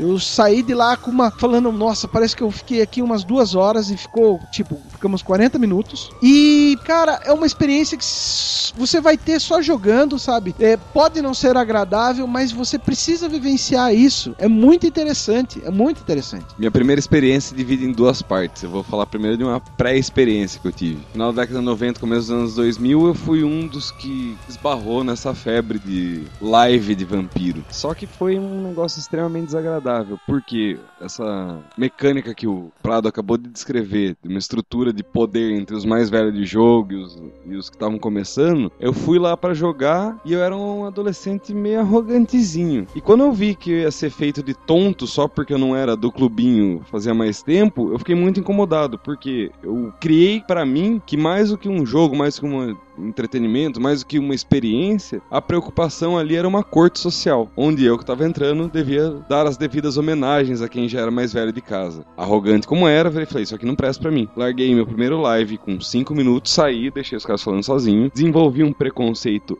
extremo até o ano passado, quando eu e mais alguns amigos criamos o Taberna Terra Rasgada e acabamos nos envolvendo em eventos. Taberna Terra Rasgada promove, promovia até então RPG. Hoje em dia a gente, por conta de agregar com LARP, abraçamos LARP com unhas e dentes e outras coisas mais. Mas enfim, a ocasião da minha primeira experiência de fato foi o seguinte: apesar de ter desenvolvido meu preconceito para live, como eu chamava até então, eu falei, bom, é uma, uma manifestação que merece ser abordada nesse evento que nós estamos envolvidos na organização. Por intermédio da comunidade de jogadores do RPG Trevas, eu sabia do Falcão, que desenvolvia trabalho com que eu chamava de live. Falei com ele, entrei em contato com ele, veio Boivador pra cá, NPLARP, vieram fazer parte desse encontro que nós estávamos presentes. E eu fui assistir a palestra por assistir a palestra, pra ver como era o trabalho até então. Meu preconceito tava na porta ainda. Quando eu comecei a ver que era mais do que a corte social dos jogadores de live de vampiro, eu fiquei apaixonado. E quando fui jogar os mesmos LARPs que o Gordo acabou de descrever, que é o 3 de mim, e Boa Noite Queridinhas, me apaixonei. Daí pra frente, estamos aqui até gravando um podcast sobre isso. Bom, comigo, é, praticamente eu tive a mesma experiência que o Gordo teve. É, eu também compartilho do, do, do, do meu sentimento. É, houve um pouco de transtorno, pois é algo totalmente diferente. A minha experiência é, com o 3 de mim foi um pouco diferente, pois o Gordo estava com alguém conhecido. Comigo, foi com duas pessoas desconhecidas. Até então, um, deles agora é meu, é meu, é um amigo, mas até então tava, tinha acabado de conhecer ele. Eu tive que deduzir algo sobre ele. Ele também comigo foi a mesma coisa. Então, foi esse desafio. Mas quando foi jogar o Bonnet Queridinha, aí o bicho pegou de verdade. Só lembrando, pessoal, que não é essa coisa traumática sempre, né? Podemos citar, por exemplo, o companheiro da Taberna Terra Rasgada, o Cauê, que desenvolveu o calendário com um LARP totalmente calcado em humor, cuja história é focada em uma reunião familiar entre os 12 meses do ano discutindo a inclusão de um novo feriado. Mas veja bem, pessoal, não é de forma pejorativa que a gente vivenciou essas experiências. Eu acho que eu fui com uma cabeça e no final era uma outra coisa. Foi totalmente diferente do que eu imaginava. Eu pensei que ia ser uma brincadeira. E não foi uma brincadeira. Foi uma experiência. Eu acho que isso que me. É, eu, que eu tomei esse choque de realidade. Isso foi muito interessante. E aliás, é, eu gostaria de saber também aí dos Luizes se todo jogador iniciante é assim. Qual a repercussão do LAP para esses caras? Bom, o primeiro contato com o LARP é extremamente diverso, varia muito da bagagem, né, que o participante traz, né, quais são as predileções que ele tem em relação a temas, é, como está a disposição dele emocional, tem muito a ver também com, com o primeiro jogo, né, com o primeiro LARP, com o qual ele está tendo contato, então não dá pra gente falar assim que toda a experiência vai ser leve ou que vai ser densa. A experiência que vocês mencionaram do Boa Noite Queridinhas, né, que foi a porta de entrada para vocês no LARP, ele é um jogo que o Boi Voador costuma utilizar muito, né, como apresentação da linguagem e o próprio teor do jogo, né, ele potencializa experiências mais intensas, mais emocionalmente significativas, né. Ele é um jogo onde um dos participantes é um profissional criativo, um diretor de cinema, um pintor, é, um escritor, um confeiteiro, enfim, alguém que trabalha criando coisas e os outros jogadores eles são as suas queridinhas, são aspectos da sua obra dos quais ele gosta muito, mas naquela noite, nesse momento da reunião, ele vai matá-las uma a uma. Então, o jogo transcorre dessa forma, né? O, o, criador ele vai conversando com as suas queridinhas que vão argumentando por que não devem ser mortas. E muito desse jogo acontece com os próprios jogadores colocando as suas visões, os seus sentimentos, os seus valores em jogo. Enfim, trazendo muito de si mesmo para convencer o criador a deixá-las para ser mortas por último ou para impedir ou para impedir o criador de acabar com elas. Então tem um potencial grande de gerar experiências emocionalmente intensas, mas dependendo da bagagem ou do, da emoção, do estado de espírito que os participantes têm, o jogo pode ser bem mais leve, né? A gente tem experiências que, que foram extremamente divertidas desse jogo também. Então dá para falar que tem uma fórmula, que o primeiro contato sempre acontece da mesma forma. O que a gente tem é um equilíbrio entre o que os participantes estão esperando, o local onde o jogo acontece, né? Se a gente faz num ambiente mais intimista, é mais fácil que a experiência também seja mais emocionalmente intensa. Num ambiente mais amplo, com um número maior de participantes, é provável que a experiência aconteça numa chave é, mais descontraída, que possa gerar um humor, e dependendo do tipo de jogo também, né? A gente tem LARPs que a gente já usou também como introdução à linguagem, que são LARPs muito mais bem humorados, como é o caso do Mistério é uma Companhia, que é um jogo no qual uma, um casal de super-heróis e os seus filhos passam por situações cotidianas é, junto com um arqui-inimigo deles disfarçado como alguém próximo ao núcleo familiar. É um jogo que a gente inclusive fez é, ano passado, né, no evento com o pessoal do Taberna Terra Rasgada, e foi um jogo muito bem humorado, que também serviu de porta de entrada para alguns participantes no dia. Vale lembrar a mentalidade doentia do gordo, que dentre todas as opções de profissional criativo, podia ter escolhido confeiteiro, pintor, escolheu serial killer. É, mas é legal lembrar, né, que o texto do jogo diz assim: você tem que escolher uma coisa com a qual todos possam se relacionar. E eu costumo dizer assim: não escolham, por exemplo, o aeromodelista, né? Que é uma coisa muito específica. Só quem curte aeromodelismo vai conseguir se relacionar. Agora, o gordo olhou em volta, viu aquele bando de psicopata e falou: não, tudo bem, né? Eu posso escolher serial killer que todo mundo consegue se relacionar com isso aqui. É, eu só quero fazer aqui um, um comentário. Eu tava falando, né, do, da minha primeira experiência do LARP de vampiro, Barba comentou um pouco. Em momento algum, eu acho que o LARP de vampiro ele é algo menor, ou ele é uma experiência zoada, uma experiência de descrédito. Eu acho que o LARP de vampiro tem o seu lugar, né? ele tem um papel muito importante na história do LARP nacional e até hoje a gente tem muitos grupos de vampiro que, enfim, que organizam seus jogos, tem uma característica é, de divulgação, tem uma característica de organização diferente do trabalho que o Boivador faz, mas que também tem o seu espaço e tal. É, então é importante a gente destacar, né, que a variedade da cena também é importante. Tem coisas, enfim, que acontecem no, nos grupos de LARP de vampiro que muitas vezes não são, não são as experiências que a gente procura, mas é importante que a gente também tenha, é, enfim, essa diversidade na cena, enfim, como o LARP é uma linguagem, você pode ter a utilização dela de muitas maneiras, né? Até porque a maior parte dessa problemática não é do jogo em si e do círculo social de pessoas fora de jogo. É o fora de jogo que, ou, pelo menos no caso que eu tô falando, é o fora de jogo que atrapalha mais do que a própria experiência de jogo. Eu não sei se eu posso concordar com você, Baro. Tem um artigo muito interessante que a gente pode colocar aí nos links do Panzercast, é, que é de uma jornalista americana que chama Liz Stark. É, chama o LARP americano como uma metáfora nacional. Esse texto não fala sobre o LARP de vampiro, mas ele fala sobre o Boffer LARP americano, que é diferente, claro, do Boffer LARP brasileiro, do Boffer LARP europeu e até do Boffer LARP canadense e tal. Então, esse buffer LARP aí estadunidense, a Liz Stark vai analisar ele do ponto de vista das regras, especialmente, e de como essas regras funcionam para gerar um determinado tipo de comunidade dentro do jogo. Então acho que cabe uma reflexão, assim, né? É, o quanto que a forma do jogo não influencia determinados tipos de experiência. Mas eu tô comprado, com certeza, quando ele diz que é importante a gente ter diversidade e que existe espaço para tudo, né? Quando a gente fala o LARP é uma linguagem, a gente tá dizendo isso também. Muitas coisas podem se manifestar através da linguagem do LARP. Desde uma experiência intensa, emocional, até uma experiência cômica, passando, enfim, por todo tipo de, de enredo, história que cabe dentro da linguagem. Eu acho que essa primeira vivência que eu tive com o LAP foi uma coisa assim que eu tava esperando como se fosse um jogo de RPG. Por ter jogado RPG antes, né? Eu falei, poxa, deve ser uma coisa meio parecida, tudo, e eu fiz uma confusão e me passou esse pensamento, né? Será que todo o jogador iniciante faz essa confusão do LAP com o RPG? Porque muito jogador de RPG que eu conheço fala que LAP é um RPG jogado fora da mesa, só de pé. O que, que vocês acham dessa confusão? Se tem bastante gente mesmo que aborda o LARP como isso?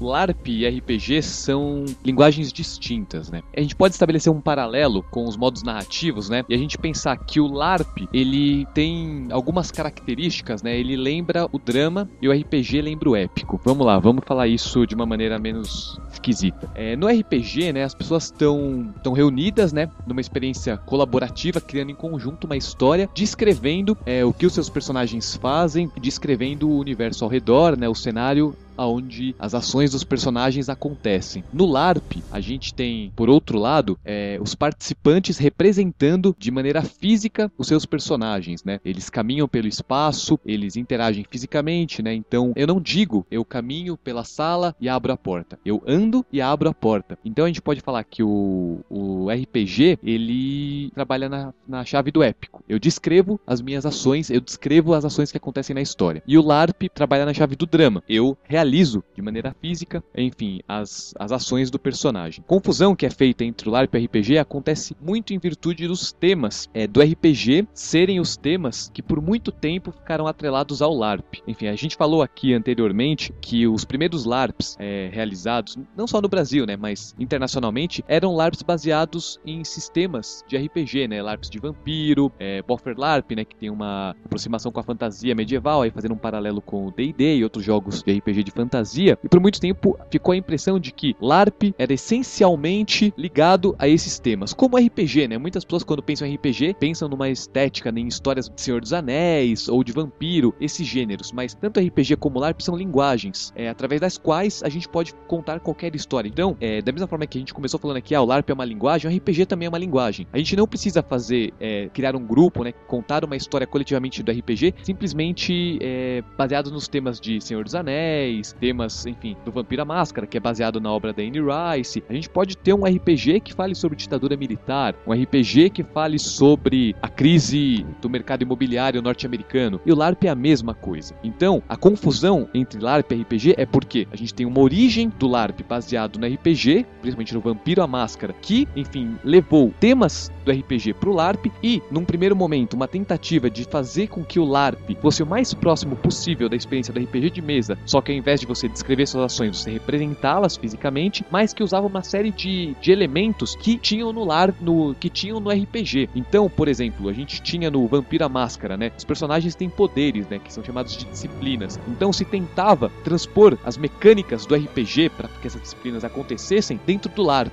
Enfim, não necessariamente com, com um grau de sucesso satisfatório. A gente tinha muitas vezes grandes problemas, porque, enfim, não se adaptavam, porque são linguagens diferentes. É a mesma coisa quando você tem uma adaptação de uma obra da literatura para o cinema. Você não faz exatamente a mesma coisa, né? Tem diferenças, tem adaptações, porque são linguagens com características distintas, são linguagens que têm mecanismos distintos para passar uma experiência e muitas vezes que geram efeitos diferentes, né? E essa é a grande questão. A gente falou aqui no começo, né? O LARP, enfim, quais são as duas grandes características do LARP? É você ter um processo de imersão num personagem e você criar colaborativamente uma história ou uma experiência, que é um, algo que o cinema não pode oferecer, que a literatura não pode oferecer, mas que o RPG RPG também oferece. Então, é interessante até, enfim, ah, então vocês estão dizendo que, que LARP não tem nada a ver com RPG. A gente está dizendo que não são a mesma coisa, que não são a mesma linguagem, mas eles têm sim pontos de contato, porque ambos são experiências colaborativas e ambas as linguagens trabalham nessa perspectiva de imersão, né, de você se tornar protagonista da sua própria experiência dentro de um grupo. Entender um pouquinho melhor aí essa história do épico e do drama, né? Essas palavras hoje, elas têm entendimentos diferentes em contextos diferentes, né? Então, o ouvinte pode estar se perguntando aí, épico não é Senhor dos Anéis, assim?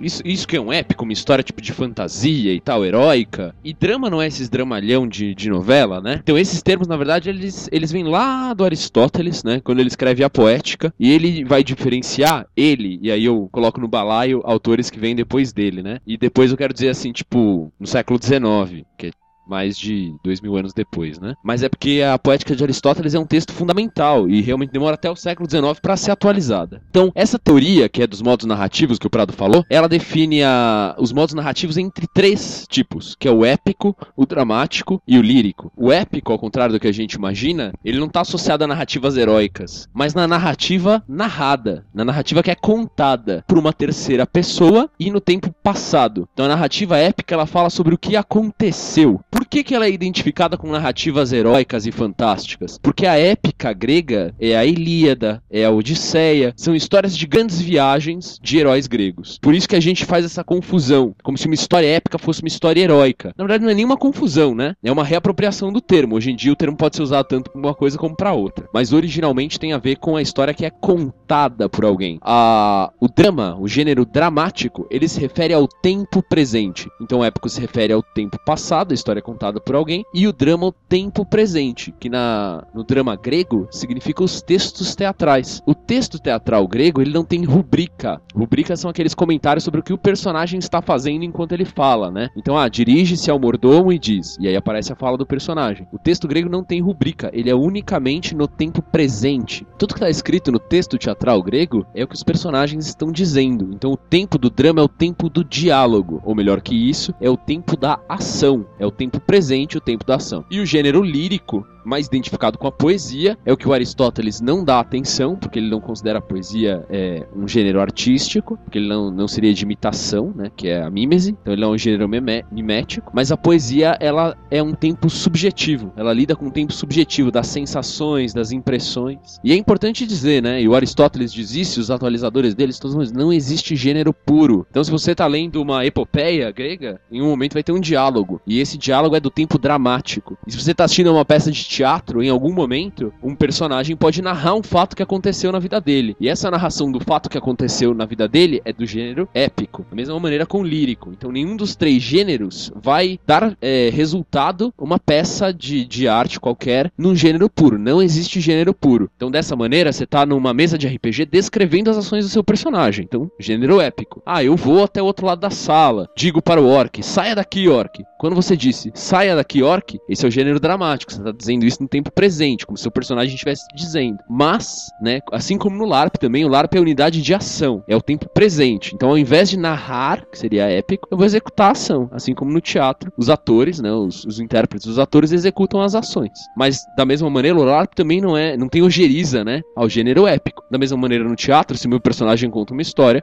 tá flertando com o gênero épico. E existem é, experiências entre as duas coisas, que acho que é bem bacana mencionar. Jogos que são difíceis de classificar como RPG ou LARP, porque estão entre o épico e o, e o dramático.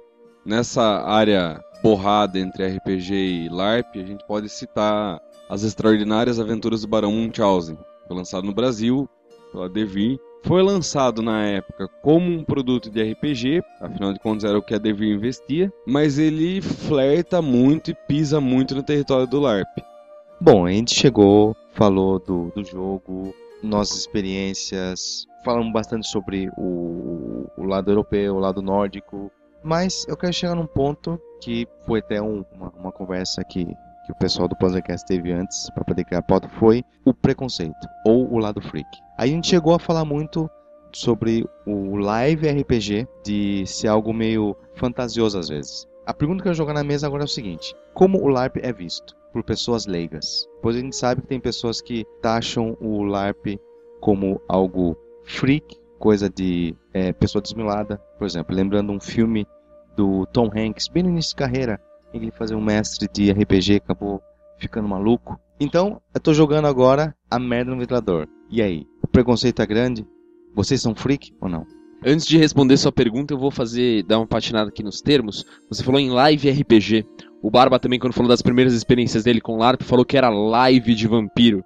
E aí tem uma coisa interessante, né? Até hoje muita gente insiste no live RPG ou no live action RPG, e muita gente também insiste na, no uso da palavra LARP. Até a gente começar com o projeto Boi Voador NP LARP, ninguém usava aqui no Brasil, ou pelo menos pouca gente usava aqui no Brasil, a palavra LARP para designar, né? O que a gente percebeu, primeiro, é que live action é um tipo de cinema que você faz com atores reais. Então fazer a busca pelo termo que era mais é, usado aqui no Brasil não conduzia muito a, a caminhos assertivos. E a segunda coisa é que LARP, isso se discute bastante por aí, deixou de ser uma sigla, deixou de ser o Live Action Role Play. E ele é hoje um verbo, um substantivo, ele aparece, né, das... A pessoa vai falar, eu vou jogar LARP, em inglês ela fala, ah, eu vou LARP. Assim. O LARP é o verbo, né? É, LARP é um substantivo comum, né? Então tem um LARP, então, ah, ontem eu joguei um LARP. E LARP é um substantivo próprio, assim como teatro. É, eu gosto de teatro, eu gosto de LARP, né? Ele designa uma linguagem. Então ela é uma palavra que não é mais grafada em letras maiúsculas e que não é mais uma sigla, ou melhor, um acrônimo. Que era. O LARP ele era um acrônimo. E hoje ele já é considerado uma palavra.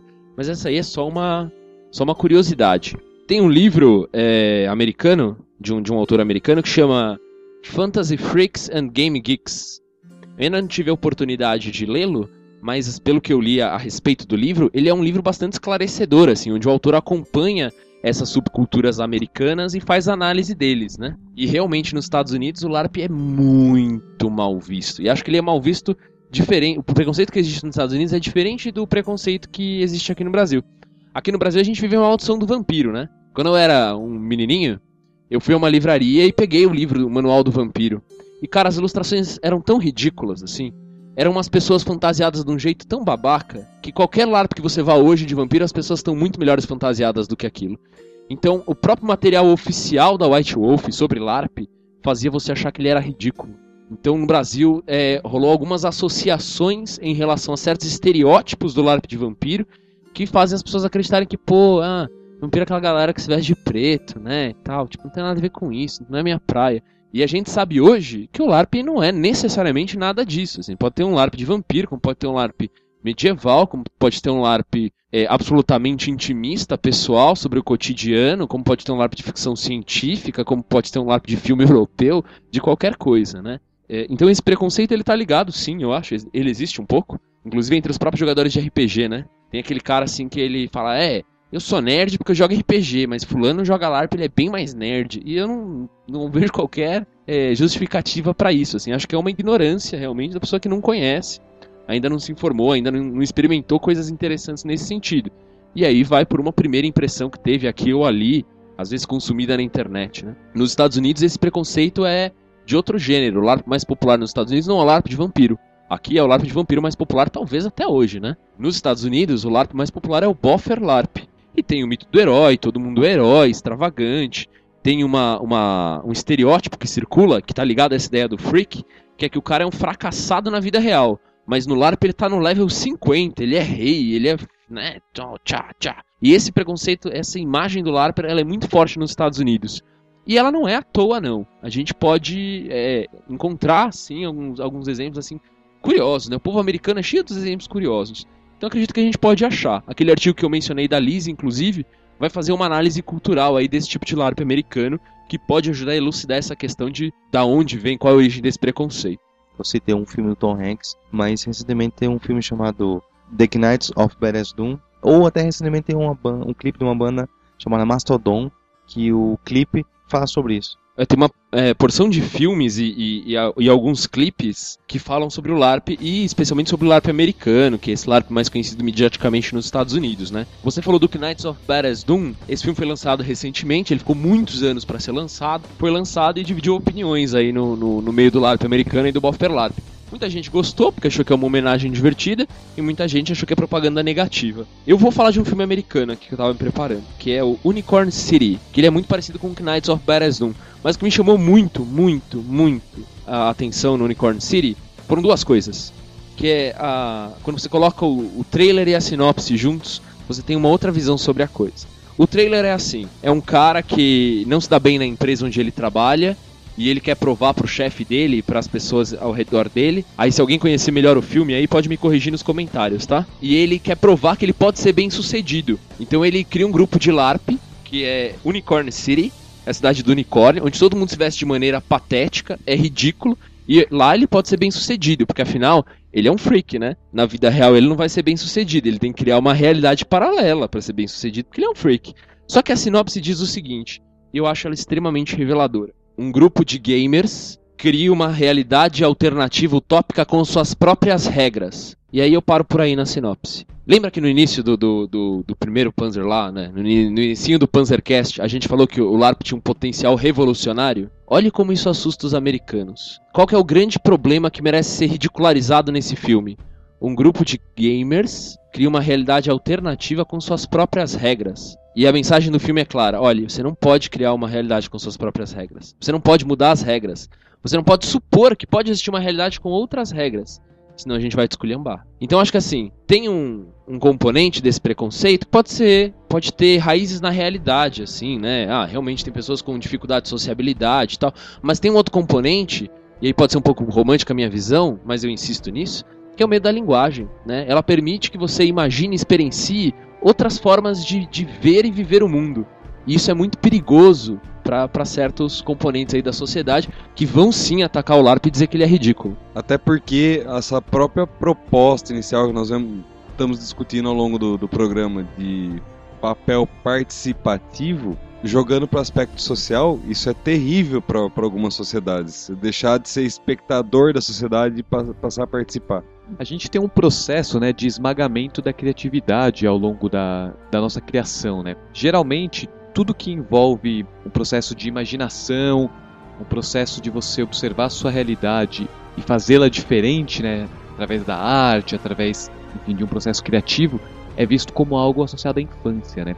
Eu gosto de pensar que a gente começa fazendo LARP né, enquanto indivíduo quando é criança, né, brincando de polícia ladrão, ou mesmo quando a gente está brincando ou de carrinho, ou de bonequinho, ou de boneca, ou de casinha, a gente está ali construindo histórias, né? Próprias histórias nas quais nós somos os protagonistas, nós decidimos o que vai acontecer, e à medida que a gente vai crescendo, isso vai ficando como algo do universo infantil. Você não pode mais criar suas próprias histórias porque como gente grande, você precisa fazer coisas sérias, né? Você precisa é, buscar o seu emprego, você precisa participar de certos jogos que são objetivos, você tem que consumir as suas experiências é, criativas, né? Você tem que consumir a arte. Você não pode criar a sua arte, a menos que ela se insira num contexto econômico, né? A menos que a sua arte gere renda, né? Que você ganhe dinheiro fazendo isso.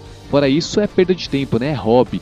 Quando o Falcão coloca esse medo americano, que eu acho que na verdade é um medo que a gente pode estender para a nossa sociedade também aqui, né? Muitas vezes o rolê, ah, o, o cara que joga LARP é freak, o cara que joga RPG é nerd, é esquisito, tá associado um pouco a isso, né? Você não pode é, imaginar as coisas por si próprio. Quando você faz isso, você é alguém esquisito, você é alguém que assusta porque pensa diferente, né? Pensa fora da caixa, porque imagina demais. E um outro ponto também que eu acho que ajuda a gente a explicar o porquê que tem essa, esse preconceito é uma confusão também no entendimento né, do que é o LARP e também do que é o RPG. Eu reitero, associa-se muito a linguagem do LARP ou mesmo a linguagem do RPG a um certo tipo de experiência, a um certo perfil de pessoas que praticam LARP, que praticam RPG, que representam um ponto dentro da, da vastidão da linguagem. É a mesma coisa que você é, criar um rótulo para quem gosta de cinema só por conta de quem gosta de filme europeu, achando que todo o cinema se resume a filme europeu, ou achar que toda literatura se resume aos autores russos, né? Não, são linguagens. LARP, RPG, é, são linguagens como o teatro, como o cinema, como as artes plásticas, como a performance. E dentro dessas linguagens você pode ter inúmeras vertentes, você pode ter inúmeros pensamentos, inúmeras reflexões, inúmeros produtores, inúmeras formas de você interagir, de você criar reflexões, de você criar experiências com essas linguagens. É fundamental que a gente é, trabalhe isso, trabalhe a desconstrução desse preconceito de associar a linguagem a certos temas. Talvez para o ouvinte do Panzercast fique é, ajude até a entender aí a- o nosso posicionamento em relação ao LARP se a gente comparar com quadrinhos, né? quadrinhos hoje têm ganhado um lugar de relevância, de destaque e tem se reconhecido cada vez mais as potências do quadrinho enquanto linguagem. O LARP está passando pela mesma situação, né? Então, até um tempo atrás, quadrinho tinha dois estereótipos bastante associados. Ou era coisa de criança, turma da Mônica, tio Patinhas, Mickey, ou era quadrinho de super-herói. E hoje, se você for em qualquer lugar, loja especializada em quadrinhos, ou mesmo numa banca ou numa livraria, você vai ver que existe muita coisa além do quadrinho de super-herói e do quadrinho infantil, né? Então acho que o, o LARP se parece com o quadrinho ou com o videogame nessas questões, né? As pessoas têm uma associação com determinados conteúdos que na verdade não tem nada a ver com a linguagem e que por consequência disso não tem nada a ver com o que de fato às vezes é praticado. Às vezes é praticado muito mais coisa, mas criou um estigma. Só para dar uns exemplos, né, dentro da linguagem do LARP, da abrangência da linguagem, né? A gente falou muito aqui do LARP de vampiro, a gente comentou um pouco aqui sobre a experiência do Boa Noite Queridinhas, mas a gente pode pensar, por exemplo, num LARP realizado pela Confraria das Ideias, que é um LARP sobre o cangaço, né? Se vale de um tema da, da cultura nacional, é um LARP que se passa aí no sertão nordestino, por exemplo. A gente pode pensar numa experiência do Boi Voador, que é um LARP chamado Jogo do Bicho, que é um LARP que se passa no Brasil na década de 70, sobre criminosos conversando sobre um crime mal sucedido. A gente pode falar de uma outra experiência também de LARP realizada aqui no Brasil, que é um LARP baseado, é, inspirado pela obra de José Saramago, Ensaio sobre a Cegueira. A gente pode falar de um outro LARP é, chamado Café Amargo, que é um jogo sobre é, pessoas que se despedem umas das outras enquanto tomam café. Ou seja, é uma abrangência que você pode encontrar em qualquer linguagem, né? quadrinhos, cinema, literatura, teatro. Então, associar apenas com um, um tema, né, ou com conteúdo, é ser bastante reducionista. Já que eu dei o exemplo do Orc lá aquela vez, né? Deixa eu, eu fazer o meia-culpa aqui. Isso não é só pro LARP, né? A gente fala muito do LARP, do LARP, do LARP, mas no RPG é a mesma coisa. Eu gosto muito de um jogo, aí vocês vão perdoar a minha pronúncia, chamado The Last Transformer Soul, que é a história de um, de um grupo de. uma família judia fugindo da Alemanha nazista e eles são interpelados por um oficial nazista e eles precisam se proteger. E é um jogo que, enfim, não tem uma temática muito aventuresca, nem muito infantil, né? É um jogo adulto, assim. E não faltam exemplos, seja no LARP nórdico, seja no LARP brasileiro, de jogos com temáticas adultas para audiências maduras. Sobre essa coisa aí da imaginação, da ficção e do perigo que isso pode representar, que é uma também das razões pelo qual rola essa ridicularização, né? A gente tem que lembrar que a ficção tem poder. E que a ficção nos Estados Unidos ela é controlada por uma série de empresas. E não pode esquecer do poder que tem o cinema americano. Hoje o cinema americano é uma verdadeira máquina de guerra. Ele é espalhado para o mundo inteiro espalhando a ideologia americana, os valores americanos. E principalmente a conservação do status quo. E ele abre caminho para ações políticas dos Estados Unidos, ações de guerra, né? Ele conquista o apoio das pessoas antes mesmo né, de determinadas operações serem é, deferidas. E isso já acontece no cinema brasileiro também, né? Vamos lembrar que o filme Tropa de Elite 2, ele antecipou em uma semana uma operação que foi realizada nos morros do Rio de Janeiro, né? O cinema prepara a realidade para receber determinadas ações que sem o cinema talvez não fossem bem recebidas. Agora você imagina o que, que é para esses detentores do poder da ficção, porque eles decidem o que vai receber milhões e o que não vai receber milhões, se a gente coloca o poder da ficção é, nas mãos das pessoas. Né? Se elas passam a ter o poder de conduzir as ficções e refletir sobre as ficções que elas consomem. Se elas podem ser ao mesmo tempo produtoras e consumidoras, que é o que o LARP propõe. Então o LARP ele, ele representa uma ameaça ao status quo, realmente, de uma certa maneira, por um certo ponto de vista. É claro que, como tudo, e vamos lembrar que a Disney tentou patentear o LARP, é, é claro que, como tudo, pode ser cooptado. Que porra é essa? Disney tentou patentear o LARP? Como assim? Tentou, cara. Tem um pedido de patente nos Estados Unidos da Disney. Ela não chama de LARP, ela dá um outro nome, mas a descrição é, é LARP. É só lembrando que LARP é arma secreta no campo da cultura para a instalação do comunismo. Viva a Revolução, Larpianos! Chupa Mickey!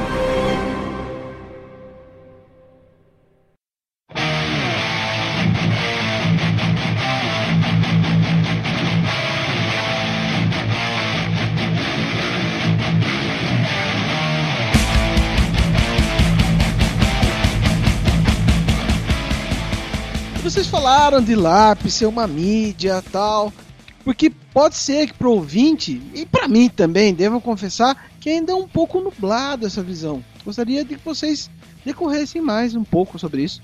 LARP, ele é uma forma de você criar experiências, né? De você é, vivenciar, de você compartilhar experiências. Ele é uma mídia assim como a gente pode pensar na televisão, como a gente pode pensar no cinema ou nos quadrinhos que a gente falou agora há pouco. É, no sentido de que não está associado a um gênero específico, a um conteúdo específico, mas ele permite que você dialogue através dele, né? O LARP ele, ele, ele permite que você trabalhe conteúdos de uma pessoa para outra, ou de um grupo para outro, ou de uma pessoa para um grupo, vice-versa. Quando a gente fala de mídia, a gente está falando nisso, né? Vamos pensar então mídia, a gente pensa tradicionalmente nas mídias é, informativas, né? O jornal, ou a gente pensa um pouco a TV, né? Vamos pensar no, na TV. A TV ela pode suportar é, uma novela, ela pode suportar um jornal, ela pode suportar um programa de auditório, ela pode suportar um videoclipe, ou mesmo uma, uma videoarte. E o LARP se insere um pouco nisso, assim. Vamos pensar, eu posso ter uma experiência no LARP que é baseada numa cena cotidiana, né? Tem um jogo, tem um LARP nórdico que ele, enfim, é um LARP nórdico no qual um grupo de torcedores de um time inglês se reúne num pub depois de um jogo que terminou no 0 a 0 para tomar uma cerveja e conversar sobre, enfim, o cotidiano, enquanto eles estão amargando aquele 0 a 0 de um jogo que foi medíocre.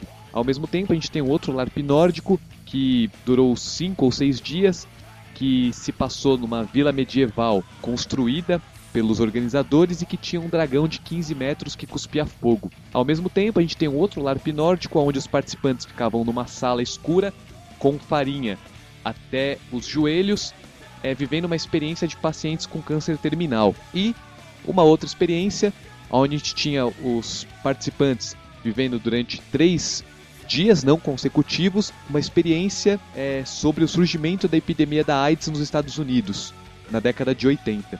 Então a gente tem aí o que?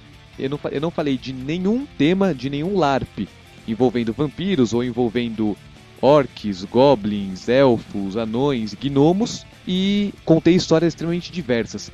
Então, quando a gente fala de mídia, é um pouco isso. Eu estou comunicando é, experiências, estou comunicando narrativas através de uma linguagem. E eu posso comunicar qualquer coisa, qualquer narrativa, qualquer tema, qualquer conteúdo pelo LARP. É, uma outra maneira de entender mídia, né, é pela, pela palavra mais é, próxima do português, que é o meio. Né? Mídia significa meio, é um meio de expressão. Quando a gente diz que ele é uma linguagem, ou uma mídia, ou um meio de expressão, a gente está tentando dizer, na verdade, a mesma coisa. Que é claro que o, o Prado disse de que cabem muitas coisas dentro. Né? Então há muita diversidade numa mídia. Então a TV pode ser considerada uma mídia, a gente fala em mídia impressa, então aquilo que é impresso numa, numa superfície. A gente pode falar no cinema como uma mídia, no teatro como uma mídia. O que é essa mídia, essa linguagem? É um campo de expressão. Eu, como o Prado fala, é um campo que pode expressar muitas coisas diferentes. Mas ao mesmo tempo que esse campo é diverso, ele é singular. Em que sentido? No sentido de que mídias diferentes têm capacidades expressivas diferentes. Prado falou aí agora há pouco da, de uma adaptação de um, de um livro para um filme. Esse livro e esse filme, embora eles contem a mesma história, eles vão proporcionar experiências diferentes. Por quê? Porque a mídia, a linguagem do cinema, ela tem especificidades que vão ser capazes de comunicar coisas, de expressar coisas que a literatura não será capaz de expressar. Da mesma maneira, a literatura tem capacidade de expressar coisas que o cinema não é capaz. Então o LARP é igual. Ele tem capacidade de expressar coisas que outras linguagens não podem expressar.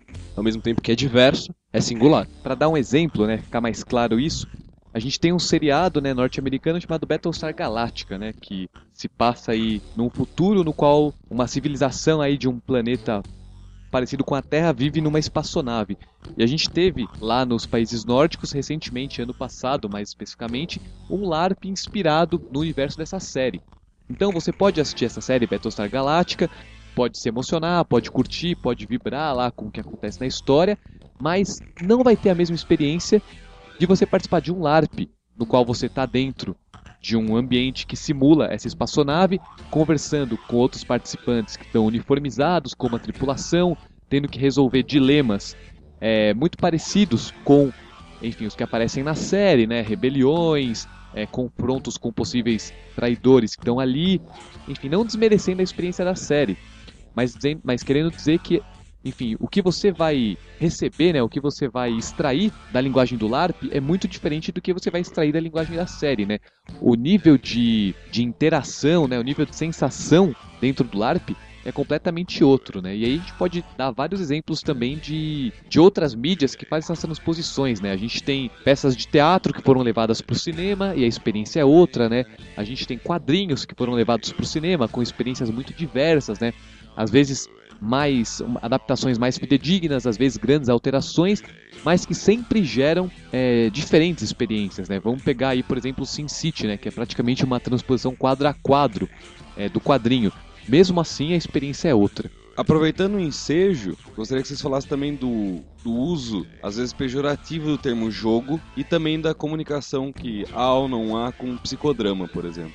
É, eu gosto bastante de um livro, né, que é o Homo Ludens, do Huizinga, que ele é do início do século XX, e o Huizinga faz o exercício justamente de resgatar é, a seriedade do termo jogo. Ele vai identificar o jogo como um dos elementos da cultura, nesse sentido, um dos elementos componentes da cultura, né? Então, o jogo, ele diz, é, ele é anterior à própria cultura, ele é um elemento que, que constitui a cultura e está presente em todas as, ou pelo menos em muitos aspectos da nossa vida. Então acho que o termo jocoso, né, empregado ao jogo, no mesmo sentido que ele é empregado ao LARP, com o mesmo sentido que ele é empregado aos quadrinhos, aos videogames, né, é um, um equívoco. Assim. O psicodrama, assim como o teatro do oprimido, tem um parentesco muito forte com o LARP. Os três trabalham na perspectiva de colocar o público, né, os participantes, no centro da representação. O que a gente gosta de dizer que, que diferencia né, o psicodrama, o teatro do oprimido do LARP, são as perspectivas, né, são os objetivos de cada um. O psicodrama, pelo menos o psicodrama mais clássico, aquele que, que vai mais próximo da pesquisa do Moreno, né, que é o fundador do psicodrama, tem uma perspectiva terapêutica. Ele é usado como uma terapia. O teatro do oprimido, né, também aí nas vertentes mais clássicas, mais ortodoxas, vê o teatro do oprimido como uma ferramenta para você entender e lidar com opressões.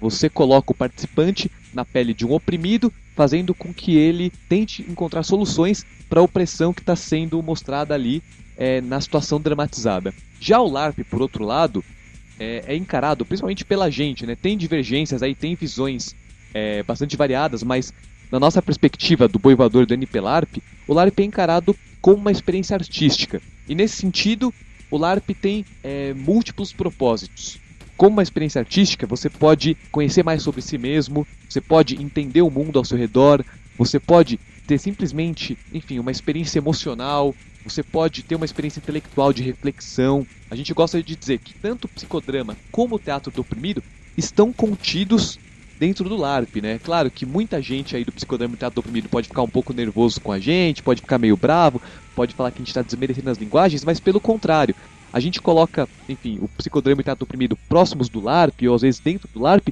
considerando que a abrangência da linguagem do LARP também está inserida no psicodrama e no teatro do oprimido. E dizendo também que já tem muitos psicodramatistas e coringas né, do teatro do oprimido, coringa é o termo técnico que eles usam para quem aplica né, o, o, o teatro do oprimido, que vão para além dessa ortodoxia, desse pensamento mais mais conservador e enxergam as possibilidades da linguagem para além da terapia, para além dessa relação do oprimido diante de uma situação objetiva de opressão, né? O próprio Boal, né, que é o principal aí autor do Teatro do Oprimido, o cara considerado que é o fundador do Teatro do Oprimido, ele tem uma obra que é o Arco-Íris do Desejo, que lida com opressões internas, que aí já dialoga muito com o psicodrama, né?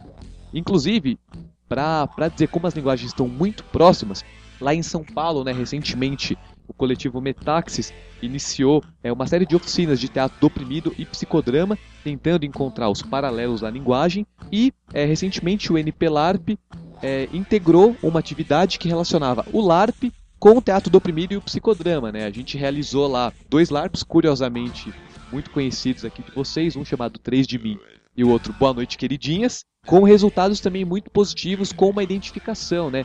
A gente concluiu no final do, do encontro, né, no final da oficina, para usar uma metáfora, uma analogia, que tanto o psicodrama como o LARP, como o teatro do oprimido, eles começam uma caminhada saindo de endereços diferentes, mas acabam pegando a mesma estrada.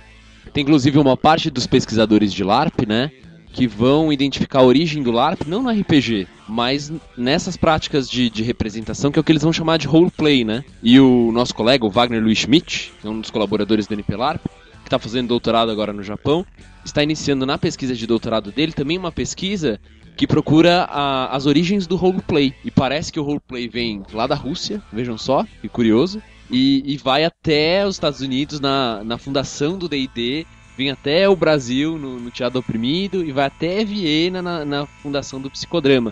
Então, não sei se dá pra dizer que eles vêm de, de origens diferentes, né? Nosso pesquisador lá no Japão que vai, no final da- do doutorado dele, dar alguma luz aí sobre isso. E creio que essa é uma das perguntas mais populares. Cara aparece lá depois da sua palestra, tal, ele pergunta pra vocês: "O que precisa pra começar a jogar um LARP?" Querer é o primeiro ponto. Gosto de dizer que precisa de coração aberto. Agora, num plano mais objetivo, né? É, não precisa de muita coisa, não, né? Aliás, antigamente, antes de 2011, essa era uma pergunta que nós nos fazíamos constantemente, né? Caramba, será que precisa de tanta coisa assim pra jogar um LARP? Será que eu preciso de 20, 30 pessoas? Será que eu preciso de um grupo que organize a experiência pra gente e tal? E nós descobrimos que não, que existem muitos formatos de LARP. Então, mesmo que você esteja aí numa cidade do interior, perdido, fale, ô, ninguém quer jogar comigo. Junte dois ou três amigos seus, né? E existem alguns LARP scripts, né? Alguns roteiros para aplicação do LARP que permitem que poucos jogadores, em pouco tempo, né, numa postura experimental, experienciem a linguagem. Mas além disso, né, além desses manuais que estão disponíveis na internet, alguns deles com 5 parágrafos, alguns deles com 20 páginas, existem também grupos que propõem essas experiências. Então você pode encontrar um desses grupos e ir até um dos lugares onde eles estão propondo para participar. E o mais importante, né, também, assim, claro, você dá uma olhada em alguns manuais, alguns roteiros, guias de aplicação, entende mais ou menos que loucura é essa que a gente está falando, mas o fundamental, né, que é o que a gente começou falando e acho que é bom a gente reforçar aqui, que o LARP é uma experiência de criação colaborativa, né, e essa criação, ela não se resume apenas a você pegar um roteiro e fazer a experiência, mas você a criar a sua própria experiência. Então, mesmo que você, ah, meu Deus, eu preciso ter um roteiro de LARP para jogar, não, crie sua própria experiência. Que tipo de experiência dramática, né, de representação de personagens você quer, você quer propor para as pessoas ao seu redor, né, para seu grupo de amigos, para seus familiares, num evento aí na sua escola, no seu clube, no seu bairro. Essa é a potência do LARP, né? Assim, a gente está falando o tempo todo aqui que você não precisa ser um consumidor. Você pode criar sua própria experiência a partir de um roteiro, mas você pode criar o seu próprio roteiro, né? Que história te instiga, né? Que sensação você quer experimentar na pele de outra pessoa, né?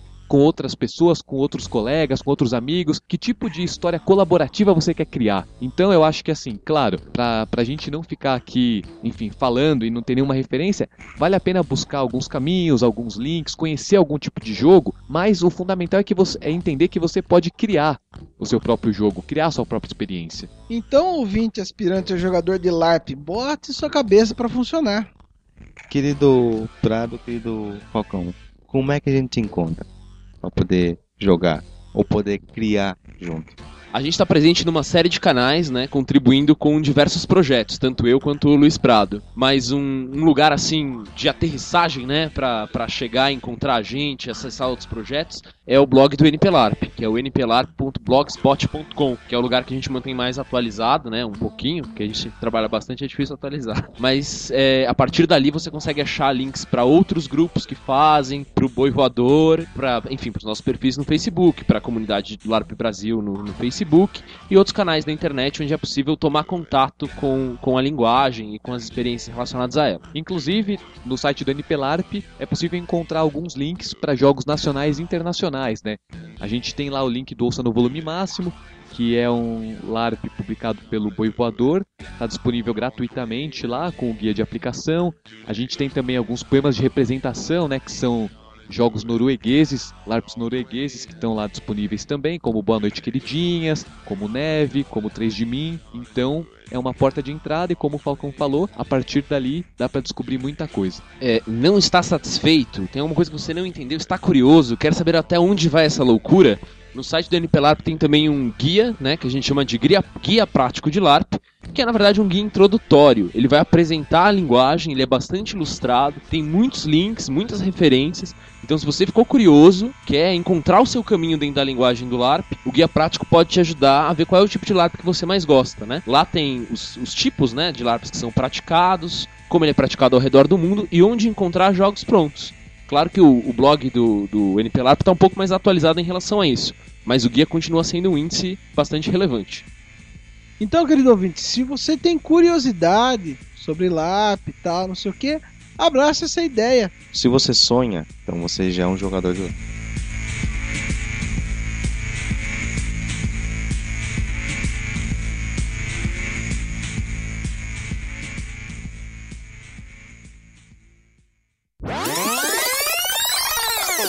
Temos dois convidados hoje, dois Luizes, e eles ficam abismados em ver que temos filmes exóticos e o pôster da American Ninja. É, então, pensando no meu tom de voz vai ser mais ou menos assim, mas da mesma forma, quando a gente começar a fazer proselitismo aí, a gente começar a fazer aí o culto, as coisas vão ficar cada vez maiores, a gente vai começar a gritar, pular, camisetas irão rasgar, gritos de aleluia, anjos voando nesse lugar, no meio do povo e tal. O filho da puta do Lars von Trier Enfim, o LARP, apesar de ser feito lá na Finlândia, ele, ele se passava na Palestina. Não, ele não se passava na Palestina, né? É, então, então eu acho que uma o ponto o ponto tá me dizendo que não. Não, eu sou louco, eu sou louco para fazer um LARP de funk ostentação, cara. Que é, quem lembra aí? Barba, você sabe, né? O Barba tem uma cara de que conhece Chico Buarque, né, mano? Eu lembro de uma vez quando eu era jovem, tinha ouvido falar sobre LARP e tal, quando eu era jovem, né? Hoje eu sou uma senhora idosa. The end of the beginning.